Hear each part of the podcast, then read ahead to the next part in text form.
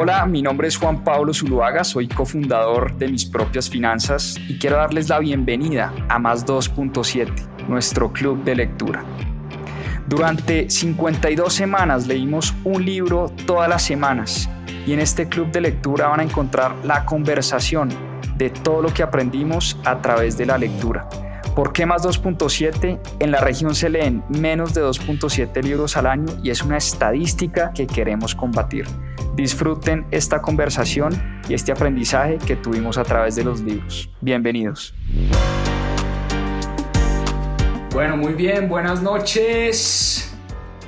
Hoy estaremos hablando de este segundo libro de la saga Duflo Banerjee que se titula Buena Economía para tiempos difíciles.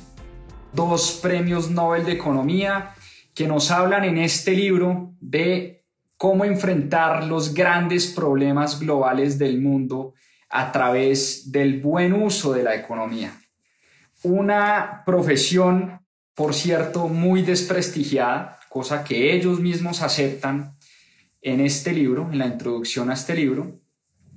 Y por eso hoy vamos a hablar de lo que proponen ellos como economistas para enfrentar esos grandes problemas y grandes flagelos que estamos viviendo hoy como humanidad y como sociedad. Así que, como siempre, este es un espacio para promover la lectura.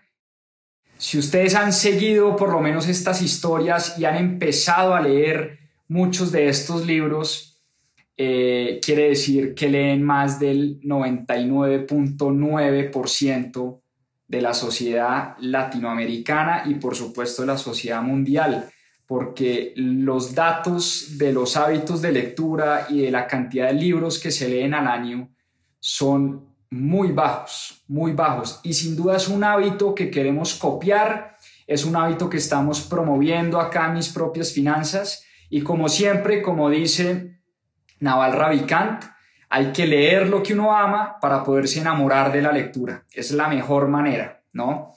La mejor manera de enamorarse de la lectura y un poco eh, promover este hábito es leer lo que a uno más le gusta. En la medida en que uno empieza a leer los temas y las cosas que más le gustan a uno, uno se va a terminar enamorando de la lectura. Bueno, muy bien.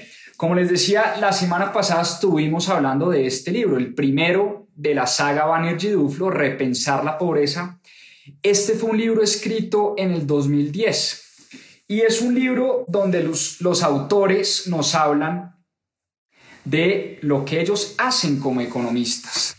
¿Y qué hacen Banerjee y Duflo como economistas? Tratan de entender cómo es que viven los pobres, cómo piensan los pobres, cuáles son los hábitos de los pobres, cuáles son los mayores problemas que enfrentan los pobres. ¿Para qué? Para tratar de encontrarles soluciones a sus problemas. De eso se trataba repensar la pobreza. Recuerden que en Repensar la Pobreza ellos nos explicaban del proceso que seguían para entender precisamente eso que querían entender, que era a través de los estudios económicos aleatorios. Se ponían a estudiar a distintas comunidades, muy pobres por cierto, en distintos países del mundo, para encontrar patrones, para encontrar similitudes para encontrar diferencias y de esa manera nuevamente encontrarles soluciones a esos problemas y a ese flagelo. Ahora, ¿qué encontraron también estos, estos dos economistas en ese primer libro, Repensar la pobreza? Que no había una fórmula mágica para fomentar el crecimiento económico. No hay una fórmula que uno diga, mire, para que Colombia crezca, usted tiene que hacer A, B y C. Para que Perú crezca, usted tiene que hacer A, B, C y D. No hay fórmula mágica en economía.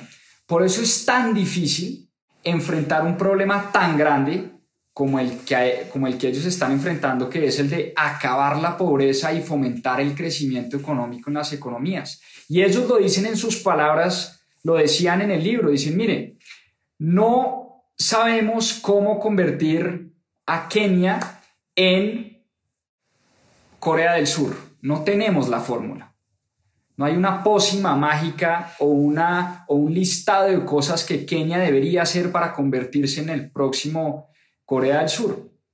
Pero lo que sí sabemos son pequeñas soluciones que mejoran la vida y la calidad de la gente más necesitada. Y ustedes recuerdan el ejemplo del, del cual ellos hablaban, de las famosas mallas o mosquiteros que acaban o ayudan a salvar vidas de personas que sufren por malaria en los países más pobres.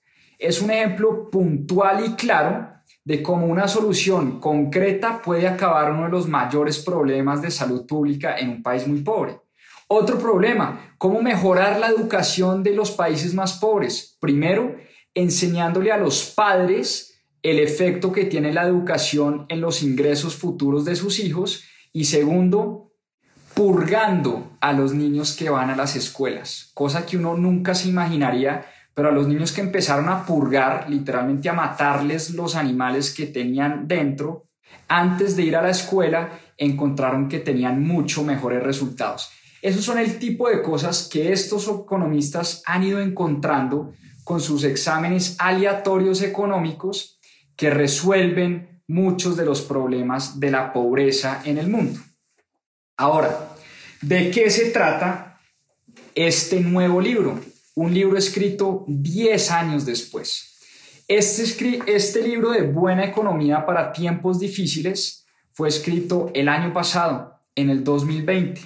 Y es un libro que nos invita a reflexionar sobre los grandes flagelos y los grandes problemas que tenemos hoy como mundo y como sociedad.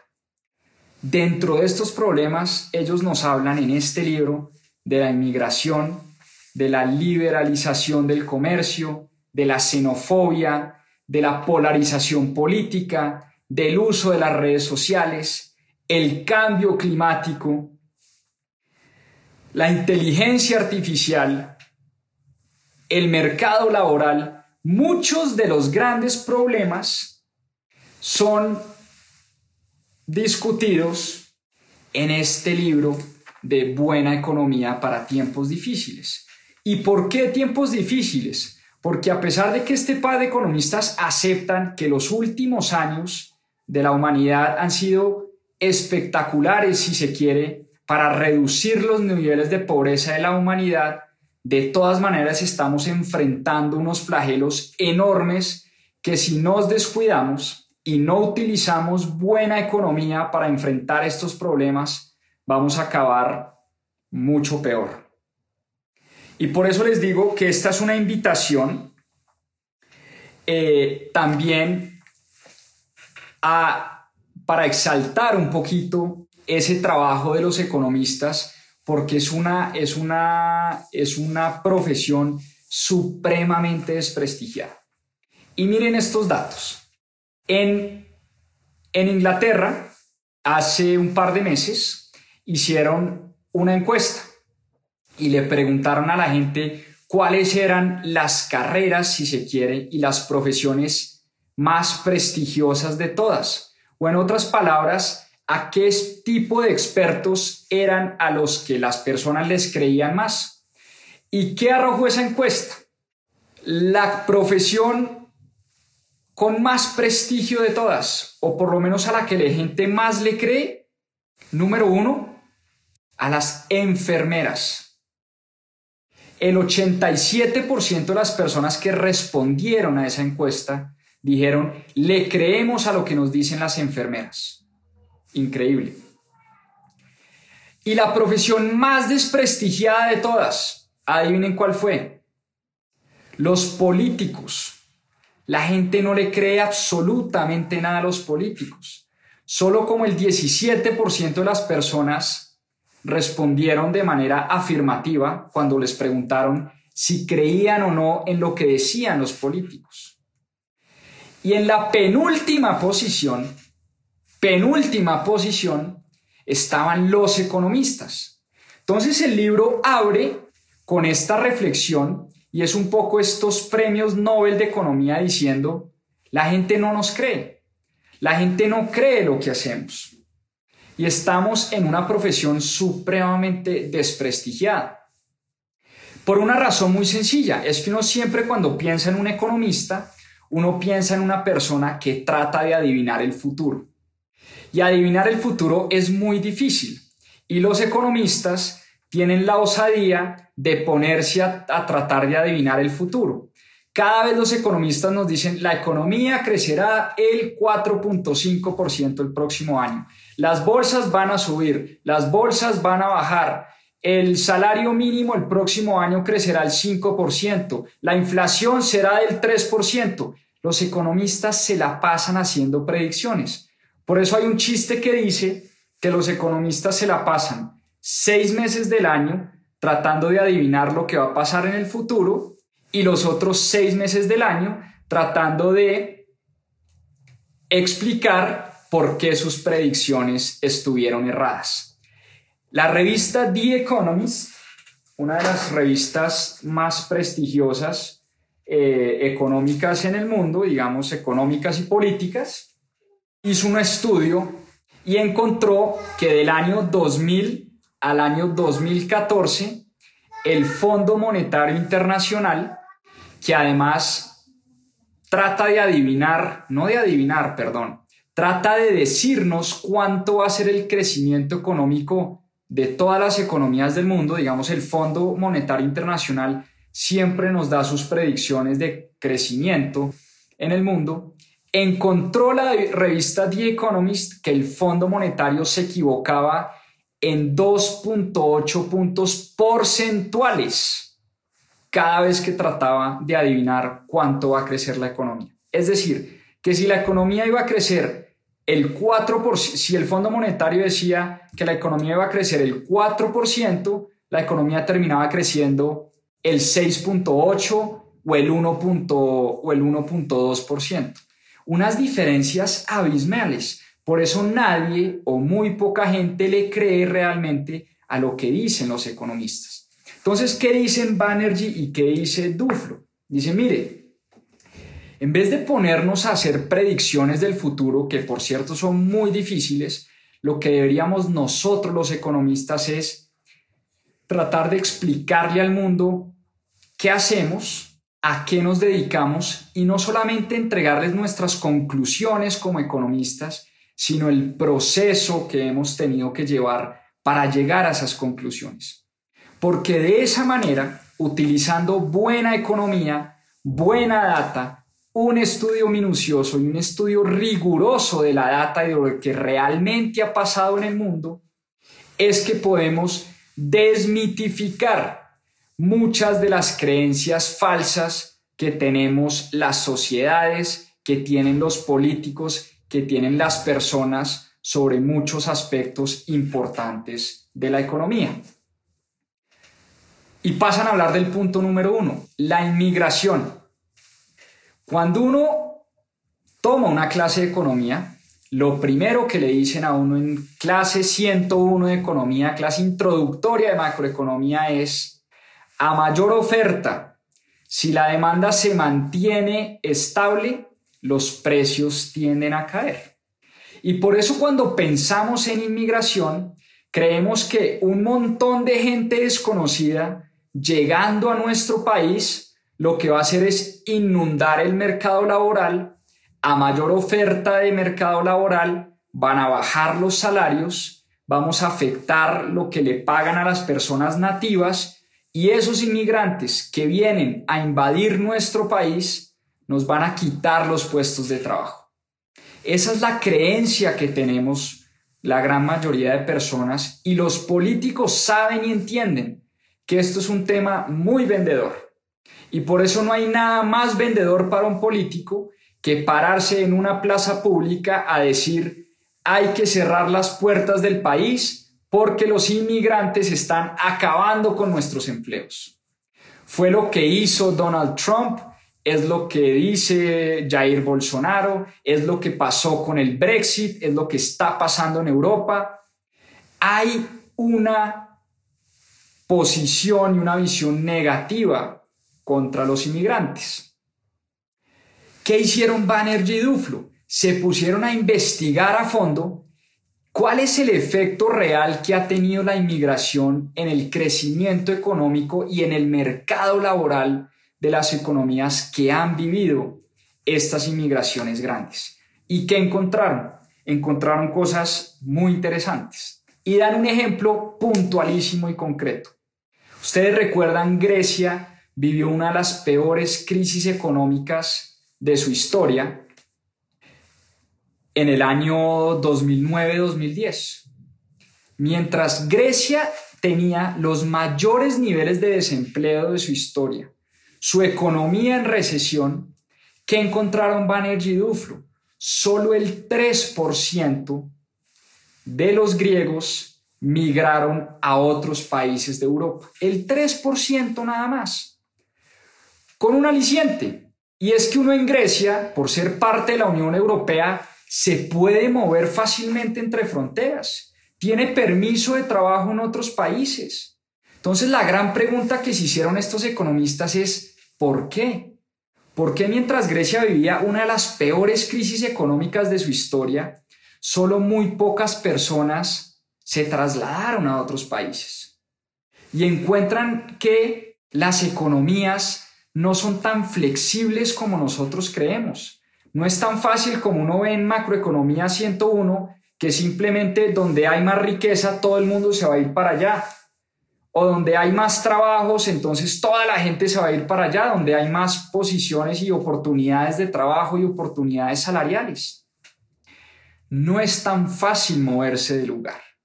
Y lo que encontraron ellos es que hay un arraigo muy potente con la tierra, con la familia, con el país de origen. Las personas, a las personas nos cuesta mucho movernos, nos cuesta mucho irnos de nuestro país de origen. Por más dificultades que estemos pasando en nuestro país, uno siempre prefiere lo conocido a lo desconocido. Uno siempre prefiere, por más hambre y dificultades que esté pasando, uno por lo menos en su país de origen tiene a su familia, a sus amigos, a su red de contactos, tiene a alguien que le ayude. Uno habla el idioma, uno come la comida que le gusta, uno por lo menos se sabe mover en, el lugar donde uno nació. Por eso ser inmigrante no hay nada más difícil que salirse y, e irse a otro lugar. Solo cuando hay, digamos, situaciones extremas, y ellos lo dicen, cuando hay guerras o hambrunas o temas ya demasiado difíciles, es que la gente casi que por obligación, no por deseo o por gusto, sale de su país de origen. Pero encontraron que muy pocas personas son capaces o están dispuestas a tomar ese gran riesgo que es el de trasladarse a un lugar completamente desconocido y encontraron que solo el 3% de la población mundial en los últimos años viaja a otros países, se va de su país natal, se va de su ciudad, deja su familia, deja sus amigos, deja sus contactos para irse a buscar nuevos horizontes. Entonces, ese, ese sentimiento de que los inmigrantes están llegando a quitarnos los trabajos, además encontraron ellos que no era tan cierto.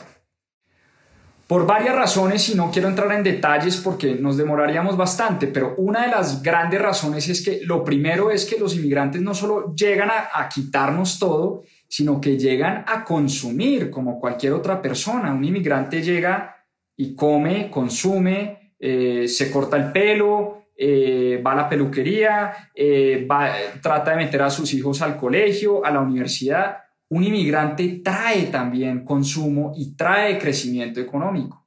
Y empezaron a estudiar las grandes migraciones que se habían dado en el siglo XIX y en el siglo XX. Por ejemplo, la cantidad de rusos que llegaron después de la caída del muro de Berlín a Israel y cómo eso para Israel fue una cosa maravillosa y beneficiosa, porque muchos de esos rusos a su vez eran matemáticos, físicos, gente estudiada que llegó a Israel y le permitió a Israel combinar esa cultura innovadora, de eso hablamos en uno de nuestros lives sobre Israel, pero esa cultura eh, innovadora con la llegada de nueva gente y nuevos inmigrantes, eso le dio a Israel una fuerza muy grande.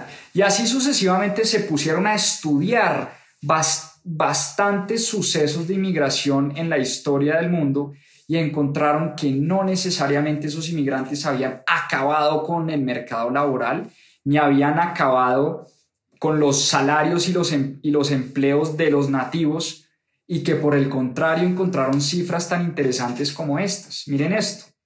El 43% de las empresas del SIP 500 son fundadas por inmigrantes o por hijos de inmigrantes. ¿Qué es el SIP 500? Son las 500 compañías de mayor capitalización bursátil en la Bolsa de Valores de Estados Unidos.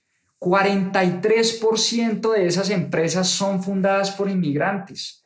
Hay una relación directa entre el emprendimiento, encuentran ellos, con el hecho de ser inmigrante. Un inmigrante tiene menos aversión al riesgo, no tiene nada que perder porque ya prácticamente lo perdió todo. Entonces una persona que llega a un país nuevo, desconocido, donde no tiene literalmente nada que perder, es una persona más propensa a emprender negocios. Y por eso ese dato tan interesante.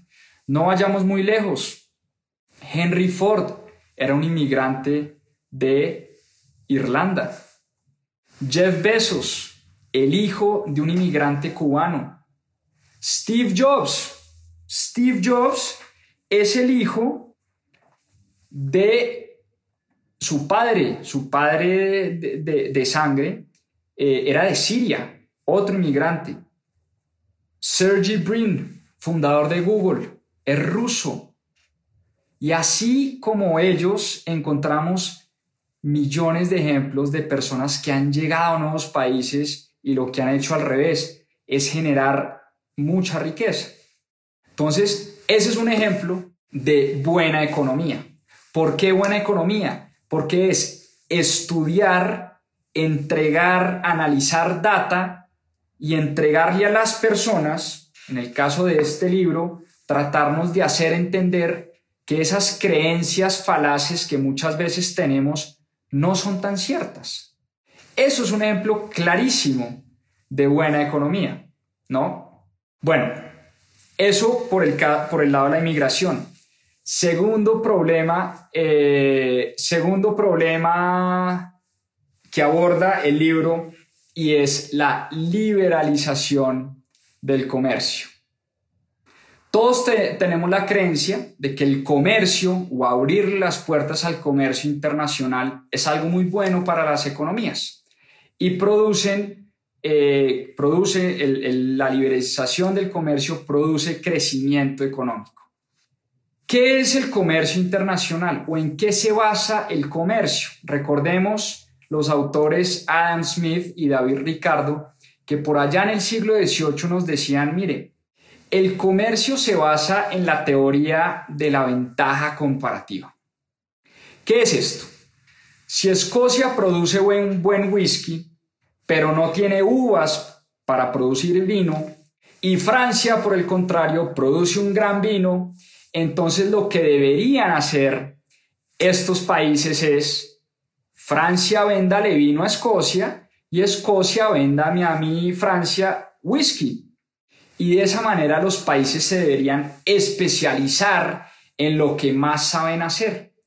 En eso se basa, digamos, en esa teoría de la ventaja comparativa, se basa el comercio internacional. Y por eso poco a poco los países fueron abriendo sus puertas al comercio internacional porque nos dimos cuenta que no éramos capaces, obviamente dentro de nuestras fronteras, producir todo lo que necesitábamos nosotros y por eso, eh, pues muy importante, muy importante poder comercializar con otros países y con otras personas.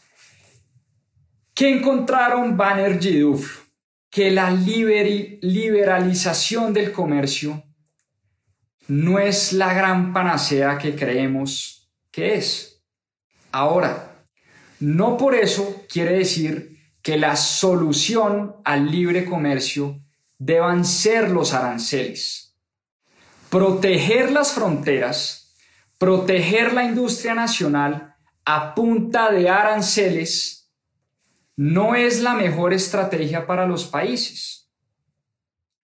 Los aranceles son supremamente nocivos y dan un ejemplo muy concreto, la guerra comercial que se viene dando entre Estados Unidos y China. Y esa guerra comercial la desató unos aranceles que el presidente Donald Trump decidió ponerle a todos los productos de acero y aluminio que entraban de China a Estados Unidos.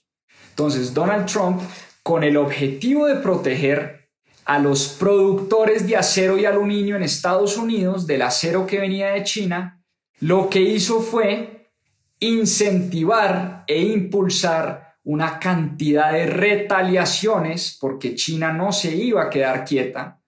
Y lo que hizo China fue ponerle un montón de aranceles a los productos, a algunos productos agrícolas que importaba China desde Estados Unidos. Entonces, por proteger a unas personas que producían acero y aluminio, lo que hizo el presidente Donald Trump fue afectar a un montón de agricultores que exportaban a China sus productos.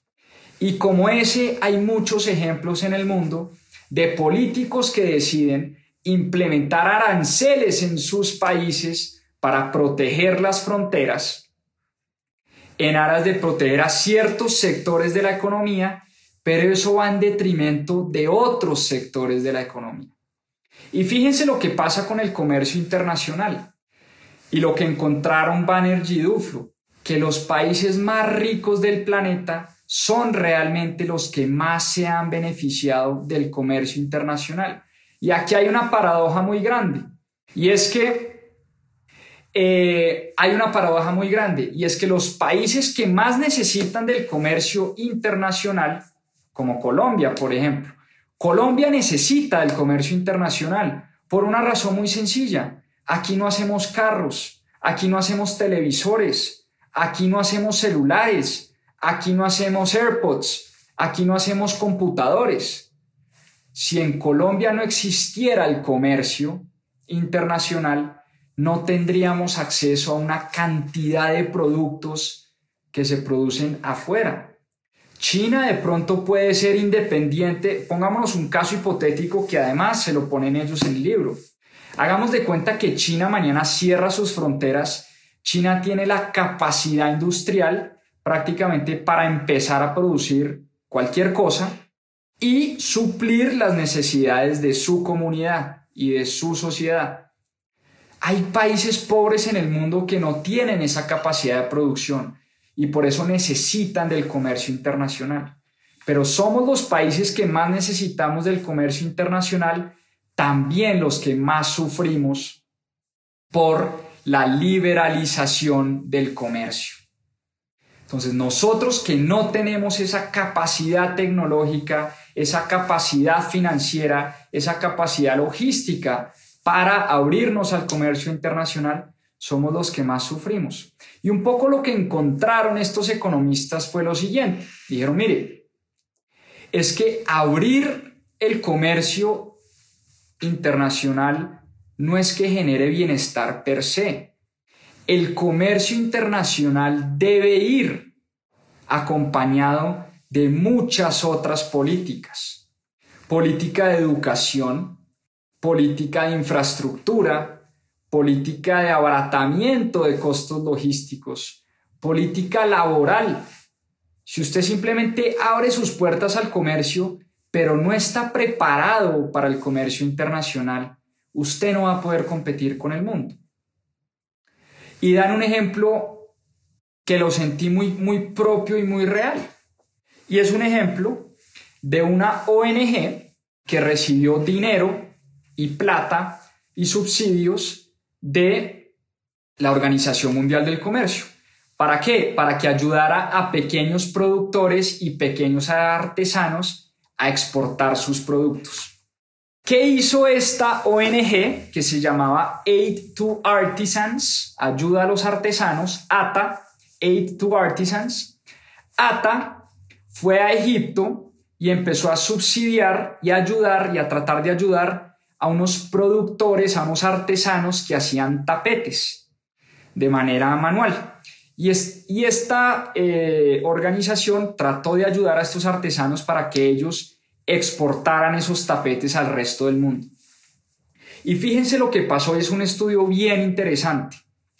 ATA, con ayuda de la Organización Mundial del Comercio, con financiación, con contactos, con clientes supuestamente, con personal capacitado para ayudar a estos artesanos, con algo de tecnología también. Con todo y eso, se demoraron cinco años, cinco años, estos artesanos egipcios en poder empezar a exportar sus productos al mundo. Cinco años.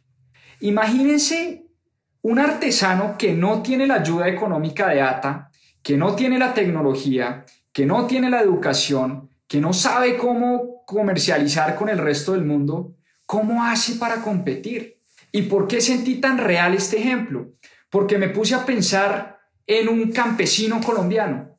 ¿Cómo hace un campesino colombiano para exportar mango, aguacatejas, blueberries, frutas exóticas al resto del mundo si no tiene la educación, no sabe otro idioma, no tiene la tecnología?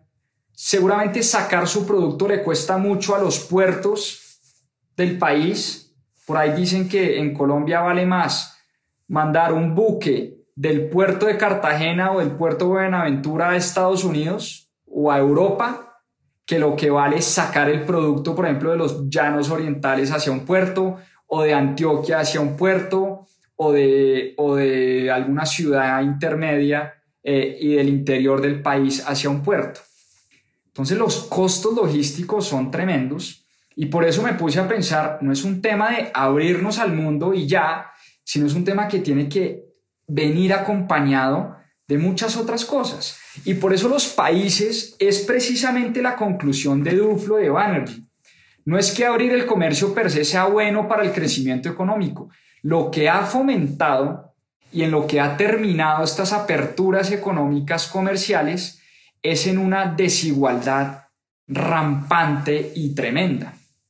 China abrió sus puertas al mundo en 1978 y pues se dio el milagro económico de China. India abrió sus puertas al mundo mucho más tarde, en 1990. Colombia hizo lo mismo bajo el gobierno de César Gaviria, abrió sus puertas al comercio internacional en 1990, pero nos ha costado competir con el mundo. Nos ha costado generar una política industrial y desarrollar una industria fuerte, bollante, que compita con el resto del planeta. Y por eso los grandes ganadores del comercio internacional son los países más ricos, los que realmente estaban preparados para el comercio internacional. Ahora, muy importante, la solución no son los aranceles, no son la sustitución de importaciones como se intentó por allá en los años 50 o 60 en los países latinoamericanos, y eso fue un fiasco para las economías porque no desarrollaron la industria y lo que hicieron fue frenar el crecimiento económico de nuestros países. Entonces, ¿cuál es la solución según estos, este par de economistas? Es castigar de alguna manera a los grandes ganadores del comercio internacional, ponerles un impuesto a los que están ganando o a los países que más están beneficiando del comercio internacional para repartir un poco eh, ese impuesto entre los países que tanto les ha costado comercializar con el resto del mundo. Y hablando de impuestos, tienen todo un capítulo sobre impuestos, eh, pero ya vamos a hablar de eso porque antes quiero hablar de uno de los capítulos que más me impactó y que más me gustó del libro, porque es realmente el elefante blanco dentro del salón. Y es el problema más grande que tenemos hoy como planeta y como sociedad. Adivinen cuál es. El cambio climático estamos acabando con nuestro planeta, literalmente hablando. Por promover el crecimiento económico y por esa obsesión de los países de crecer a cualquier precio, estamos destruyendo nuestro planeta. Y este par de economistas dicen algo muy triste, pero muy cierto. Dicen lo siguiente. el cambio climático es tremendamente injusto. Injusto. Las emisiones de CO2 las producen los países más ricos y los costos los experimentan los países más pobres. Qué frase tan dura, pero tan cierta.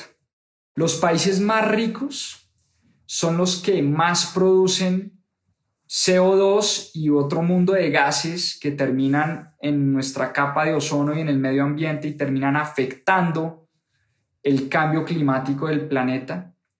Pero los países que más sufren el cambio climático son los que menos contaminan y los que menos producen CO2.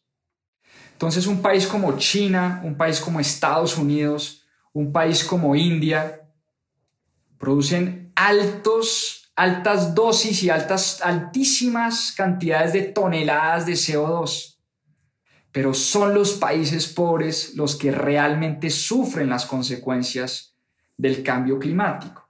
Y dan un ejemplo muy simple y muy, muy tonto, entre comillas, y es, mire, si el mundo se llega a calentar el 2, en 2 grados centígrados de aquí al 2050, vamos a tener serios problemas de, biodiversidad, serios problemas en la agricultura, serios problemas en la forma en la que trabajamos, se van a descongelar eh, nuestros, nuestros glaciares, vamos a sufrir realmente eh, el impacto del cambio climático si se llega a calentar el mundo en dos grados. Ahora, ¿qué pasa si el mundo se calienta dos grados centígrados? Es muy probable que eh, en países donde existe el aire acondicionado, cosa tan sencilla como tener aire acondicionado, pues que el clima se suba a dos grados, de pronto las personas ni lo sienten. Es un ejemplo que dan en el libro. Pero los países que no tienen dinero para tener aires acondicionados son los países que realmente van a sufrir. Una cosa es trabajar a 36, 38 grados centígrados bajo el sol y otra cosa es trabajar en una oficina con aire acondicionado. Las personas del primer mundo, de los países desarrollados, que de pronto no les afecte tanto ese 2% o que incluso puedan mitigar los efectos de ese, de ese, de ese 2%, de ese 2% no, de esos 2 grados adicionales de temperatura, seguramente no van a sufrir tanto ese, ese cambio climático. Pero las personas que realmente están sufriendo son las personas que no tienen cómo contrarrestar eh, ese aumento de la temperatura en la Tierra. Y el cambio climático es el mayor problema que estamos enfrentando como sociedad, pero es un problema que lo vemos como por allá, en el futuro. Solo cuando llegue el desastre nos vamos a ponernos a preocupar por el cambio climático.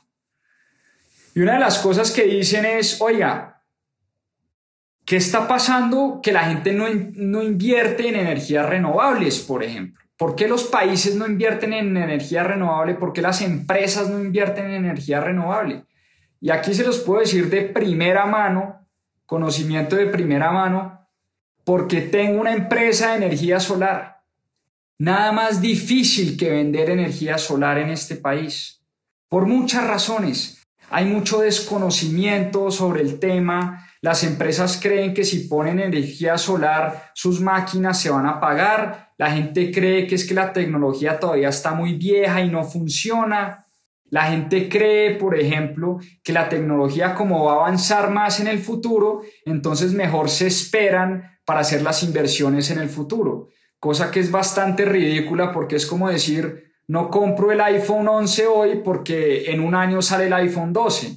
Pues en un año que salga el iPhone 12 va a estar diciendo lo mismo, no compro el iPhone 12 el otro año porque de pronto sacan el iPhone 13.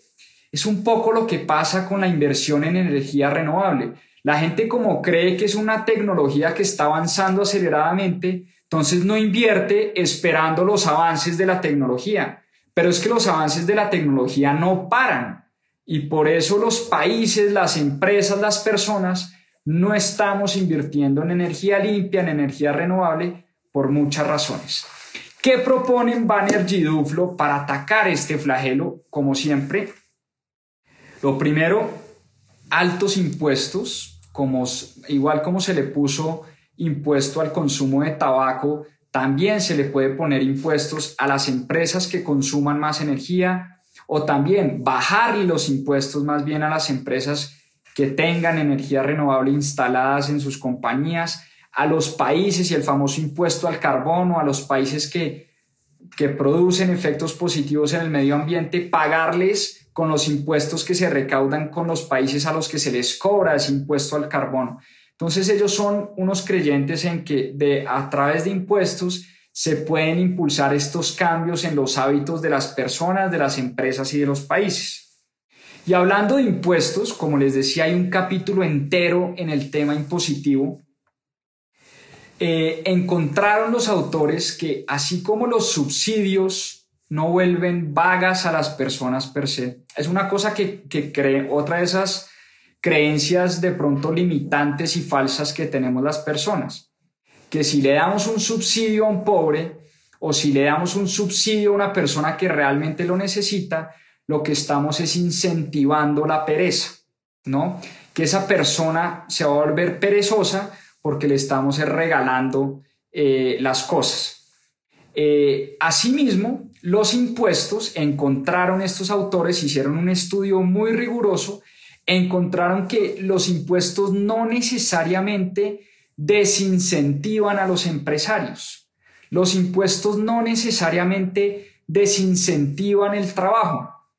Un alto impuesto no necesariamente le dice al empresario o al emprendedor o al que tiene ganas de emprender, ah, entonces no voy a montar mi empresa, solo porque me subieron los impuestos. Por el contrario, lo que encontraron con su estudio es que los impuestos eh, no, no, no, desincentivan el emprendimiento ni el trabajo.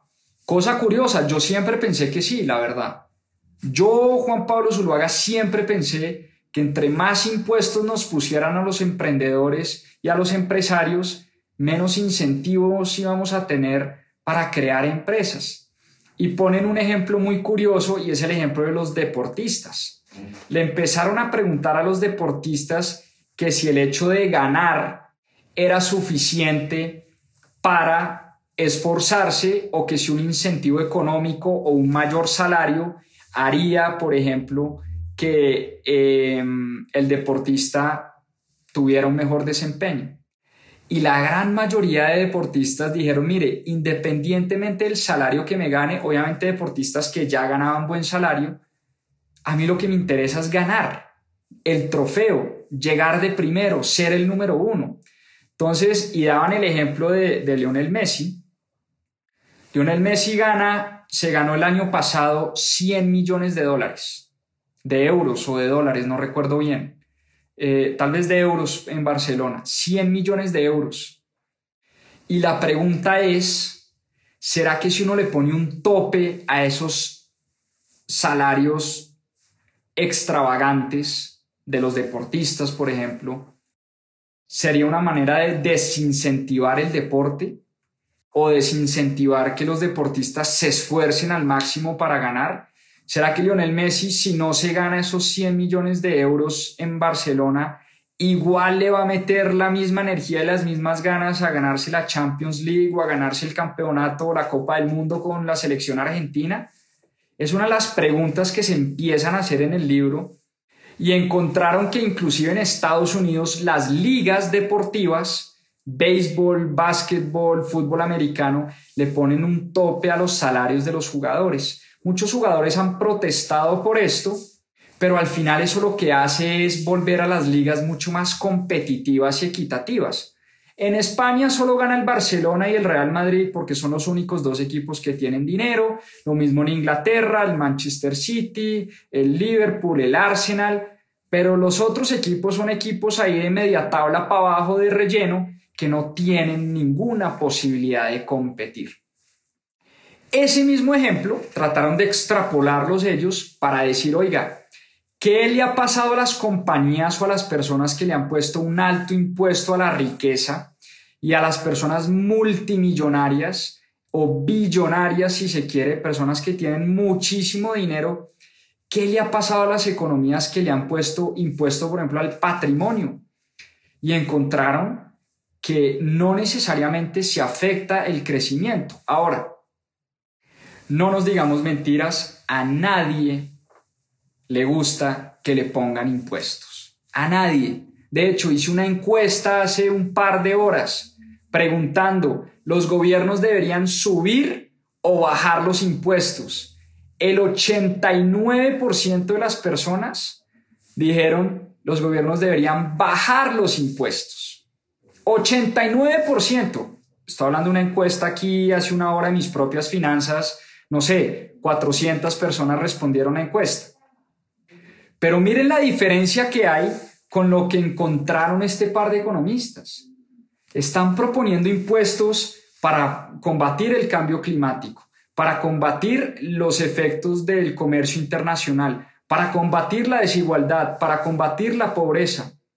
Impuestos, impuestos, impuestos. De hecho, ellos, ellos abogan por el impuesto, el famoso impuesto a la riqueza. ¿Qué es el impuesto a la riqueza? Es el impuesto a los más ricos de los, de los países en el mundo, un impuesto que han promovido mucho en Estados Unidos personas como Alexandra Ocasio Cortés o Elizabeth Warren o inclusive Bernie Sanders, dicen, mire, los, los billionaires o los multimillonarios del mundo no deberían existir, deberíamos ponerles un impuesto a la riqueza que nos permita redistribuir mejor esa riqueza. Y es uno de los argumentos de, de Thomas Piketty en su libro eh, Ideología, por aquí lo tengo, eh, Capital e Ideología, de este Jung que podemos hablar un día de estos, un libro como de, qué sé yo, dos mil páginas.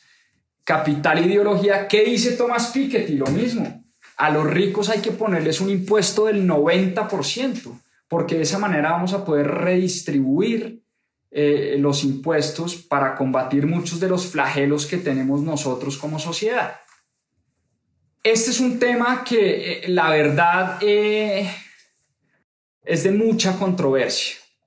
He hablado con varios tributaristas expertos en Colombia y ellos me dicen, mire, el problema de Colombia de los impuestos no es un tema de mayor o menor tasa impositiva, es un tema de base tributaria. ¿A qué se refieren con esto? En Colombia muy pocas personas y muy pocas empresas son las que pagan impuestos. Entonces la solución, dicen muchos expertos, es no es ponerle más impuestos a los más ricos, sino es ampliar la base tributaria.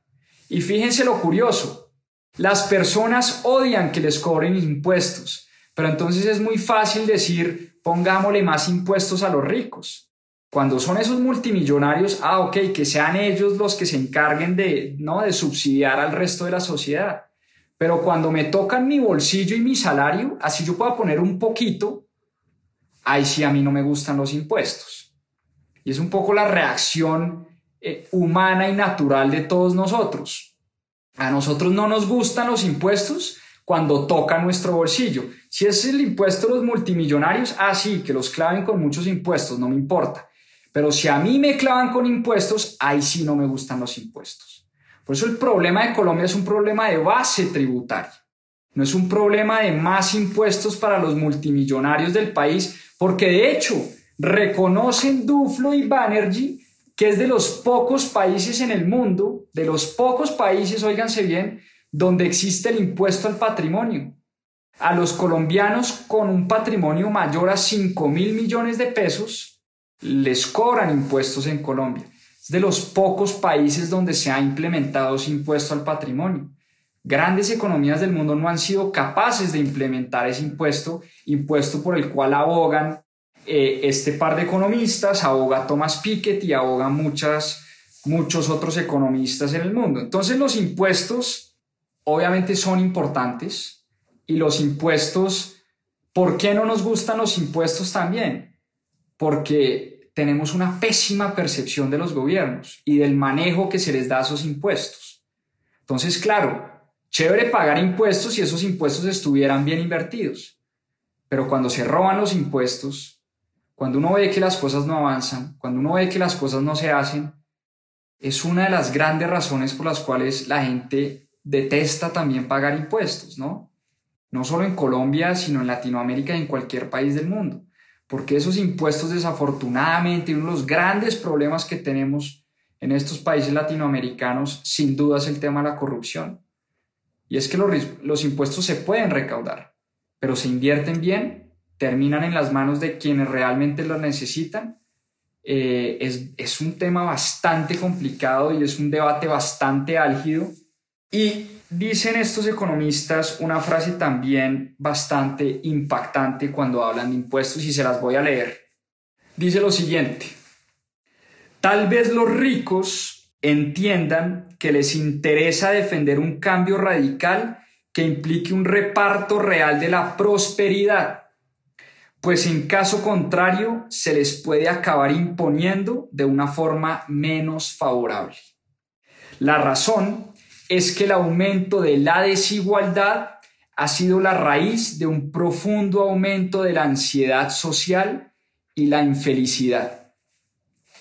En otras palabras, lo que están diciendo Banerjee y Duflo es, mire, o los ricos se meten la mano al bolsillo y pagan impuestos o se los van a hacer pagar de una manera un poco más desagradable. ¿Y qué es esa manera más desagradable? Es que cuando la desigualdad es tan rampante, esa es la raíz de un profundo descontento social. Y ese descontento social puede terminar en ira, en revolución, en, en, en marchas y piedras y, cosas que obviamente nadie, en violencia. Ojo con la desigualdad, dicen Banner Giduflu. Señores ricos del mundo, si ustedes no pagan impuestos y no redistribuyen su riqueza, vamos a terminar en un tema de descontento social que puede terminar inclusive en una guerra. Y es lo que estamos viendo en muchos países, ese descontento enorme por esa desigualdad rampante que hay en este mundo. Ahora, que la solución sea que la única solución sea pagar impuestos, no sé, no, no lo tengo tan claro. Creo que no, no me terminaron de convencer con ese argumento, la verdad. Eh, pero igual, es algo con lo que debo reflexionar un poco más, tal vez releer, releer, un, releer y estudiar más a profundidad el tema impositivo en los países eh, porque además tengo, y ya se les voy a compartir una reflexión ya muy personal que tengo yo, pero antes de eso, ya para cerrar la conclusión del libro, buena y mala economía. ¿Para qué sirve la buena economía? Un poco ya se los he dicho a través de este live, para desmitificar esas creencias limitantes que tenemos, para tratar de ayudar a políticos que diseñan política económica, que están tratando de ayudar al flagelo de la desigualdad y de la pobreza, a diseñar política pública que sirva. Para eso sirve la buena economía. Desafortunadamente hay muy mala economía en el mundo, dicen Banner y Duflo. Y dicen lo siguiente, les voy a leer. La buena economía prevaleció sobre la ignorancia y la ideología cuando garantizó que en África las mosquiteras de camas tratadas con insecticida se regalaran y no se vendieran, reduciendo así en más de la mitad las muertes infantiles por malaria. Eso es un ejemplo clarísimo de buena economía. Lograron demostrar que las mosquiteras de camas con insecticidas previenen las muertes de gente que sufre por malaria. Eso es un ejemplo clarísimo de buena economía. La mala economía apoyó los grandes regalos a los ricos y la reducción de los programas sociales. Estableció la idea de que el Estado es impotente y corrupto y que los pobres son vagos y facilitó el actual punto muerto de desigualdad explosiva e inercia furiosa. ¿Qué hizo la mala economía? Dijo, mire, los pobres son vagos, bajémosle los impuestos a los ricos e implementemos esto que Margaret Thatcher y Ronald Reagan llamaban el trickle down economics, que es entre más ganan los ricos, más van a poder repartir su riqueza en los pobres. Esto para ellos es mala economía. Y terminan diciendo lo siguiente, así termina este libro. La llamada a la acción no es solo para los economistas académicos, es para todos los que queremos un mundo mejor, más juicioso y más humano. La economía es demasiado importante como para dejársela a los economistas. Así termina este libro, este segundo libro de la saga, Buena economía para tiempos difíciles. En conclusión, ¿qué están diciendo? Mire, a todos los que nos preocupa la desigualdad, la pobreza, la injusticia, la polarización política, todos podemos poner nuestro granito de arena para tratar de mejorar el bienestar de quienes más lo necesitan.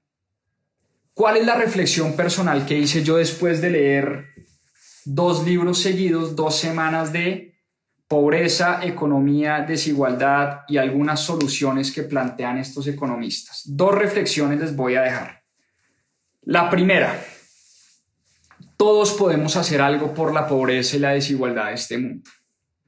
Acabar con la pobreza es un problema enorme el crecimiento económico no sabemos cómo todavía funciona, no tenemos la fórmula mágica, pero hay pequeñas acciones, hay pequeñas acciones que le mejoran la calidad de vida a las personas, que mejoran el bienestar de las personas. Y yo creo que todos nosotros tenemos esa capacidad de hacer algo, por pequeño que sea, para mejorar el bienestar de las personas que más sufren en este mundo. Esa es como mi primera gran reflexión y mi primera gran lección que me dejan estos dos libros.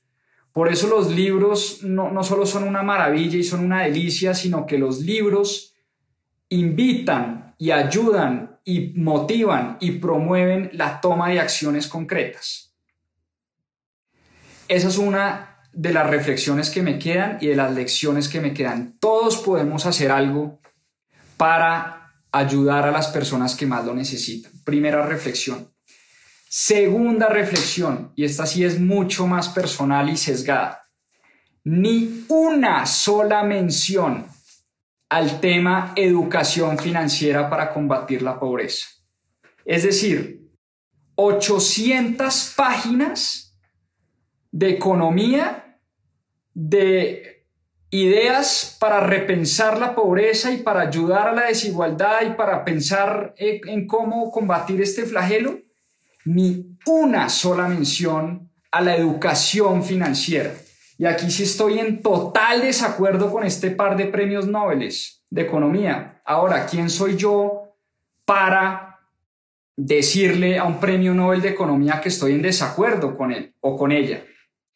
Pues un poco eso es lo que promueve la lectura. Yo puedo leer un libro y decir si estoy de acuerdo o no estoy de acuerdo, independientemente de quién son ellos y qué títulos tengan ellos. Y en eso estoy en total desacuerdo con ellos. Ni una sola mención a la educación financiera para acabar con este flagelo. Y es que yo puedo redistribuir riqueza, eso es una muy buena idea. Yo puedo entregarle más riqueza a los pobres pero si ese pobre no sabe qué hacer con la riqueza, no sabe cómo invertir, no sabe cómo ahorrar, no sabe cómo gastar, no sabe cómo generar negocios, no sabe cómo construir un portafolio de inversión que le permita invertir para su futura jubilación, por ejemplo, pues es un ejercicio fútil es un ejercicio que no tiene sentido. Redistribución sin educación para mí es un ejercicio que no tiene ningún sentido. Tenemos que hacer las dos cosas al tiempo, redistribuir riqueza y paralelamente enseñarle a la gente que no sabe cómo funciona este juego económico, que no sabe cómo funciona la máquina económica, a que aprenda a jugar este juego y se pueda beneficiar de este mundo de las finanzas, de las inversiones, de la buena economía, de las buenas eh, finanzas personales. Yo soy un convencido que la educación financiera es una herramienta poderosa para combatir la desigualdad. Fíjense nomás lo que pasó el año, el año pasado en plena pandemia. Los que más sufrieron, los que más sufrieron fueron los que no supieron cómo reaccionar ante una crisis económica. ¿Quiénes son los que siempre se benefician de las crisis económicas? Los que tienen la educación y saben jugar el juego de la economía y de las finanzas y de las inversiones. El año pasado fue un año estelar para los inversionistas del mundo. El oro en altos históricos, las criptomonedas en altos históricos, las acciones en altos históricos, Apple en altos históricos, Tesla en altos históricos, la plata en altos históricos. Todos los activos, los inmuebles, la finca raíz en altos históricos. Todos los activos financieros, mientras el mundo se quebraba, mientras la gente se iba a las calles, mientras las empresas entraban en grandes dificultades, habían unos cuantos y unas cuantas que entienden el juego del dinero, que tienen la educación financiera suficiente, que aprovecharon esta crisis para hacer, no, no les puedo explicar la cantidad de dinero que se hizo en el 2020 y estamos hablando de uno de los peores años económicos de nuestra historia, uno de los peores años económicos de los últimos 50 años. Y aún así hubo gente que hizo muchísimo dinero. Entonces, me hizo falta educación financiera como una propuesta para acabar con este flagelo de la pobreza. Ni una sola mención ni una sola mención. Lo único que tenemos que hacer es mayor, más impuestos y más redistribución. Quede cojo con las soluciones que proponen Duflo y Banerjee. No soy nadie pues para criticar a dos premios Nobel de Economía. Pero me pasó lo mismo cuando leía Piketty. Un libro fascinante. Ahora, donde yo traiga esto a Club de Lectura, creo que me linchan dos mil páginas. Eh, creo que no me, no me aguantan acá. Pero es un libro fascinante este de Piketty. Uno, aprende cantidades, pero igual, la única solución de Piketty es pongámosle un impuesto del 90% a los ricos para redistribuirle a los pobres, cosa que sin duda puede ayudar, pero volvemos a lo mismo. Un pobre sin educación financiera, sin las herramientas necesarias para manejar dinero, terminará en la pobreza, terminará siempre dependiendo de sus padres, del gobierno de turno, de colpensiones, de porvenir, de protección. Entonces, con esas dos reflexiones los dejo. Eh, la primera, todos podemos ayudar al flagelo de la pobreza, todos podemos ayudar a mejorarle la calidad de la vida a las personas que más sufren. Pónganse creativos y estoy seguro que ustedes pueden sacar soluciones por pequeñitas que sean. Uno. Y dos, la educación financiera es una herramienta poderosísima para combatir la pobreza y la desigualdad. Eso, eso sí no me lo quita nadie eh, y por eso un poco con mi esposa creamos esta iniciativa de educación financiera, porque estamos convencidos que esta es una herramienta transformadora para personas, familias, gobiernos, para todo el mundo. Una, una herramienta poderosísima. Con eso cierro mi club de lectura. Espero les haya gustado la saga de Banerjee Duflo, repensar la pobreza y buena economía para tiempos difíciles. Un abrazo, muchas gracias por conectarse. Chao, chao. Muchas gracias por acompañarnos en este capítulo de Más 2.7. Acá les dejo unos adelantos de lo que se viene en nuestro próximo episodio. A seguir aprendiendo. Julián Torres su libro La estupidez colectiva, una empresa que se llama Fitpal. Julián Torres es colombiano, una especie como de Netflix eh, de los gimnasios, un sistema de suscripción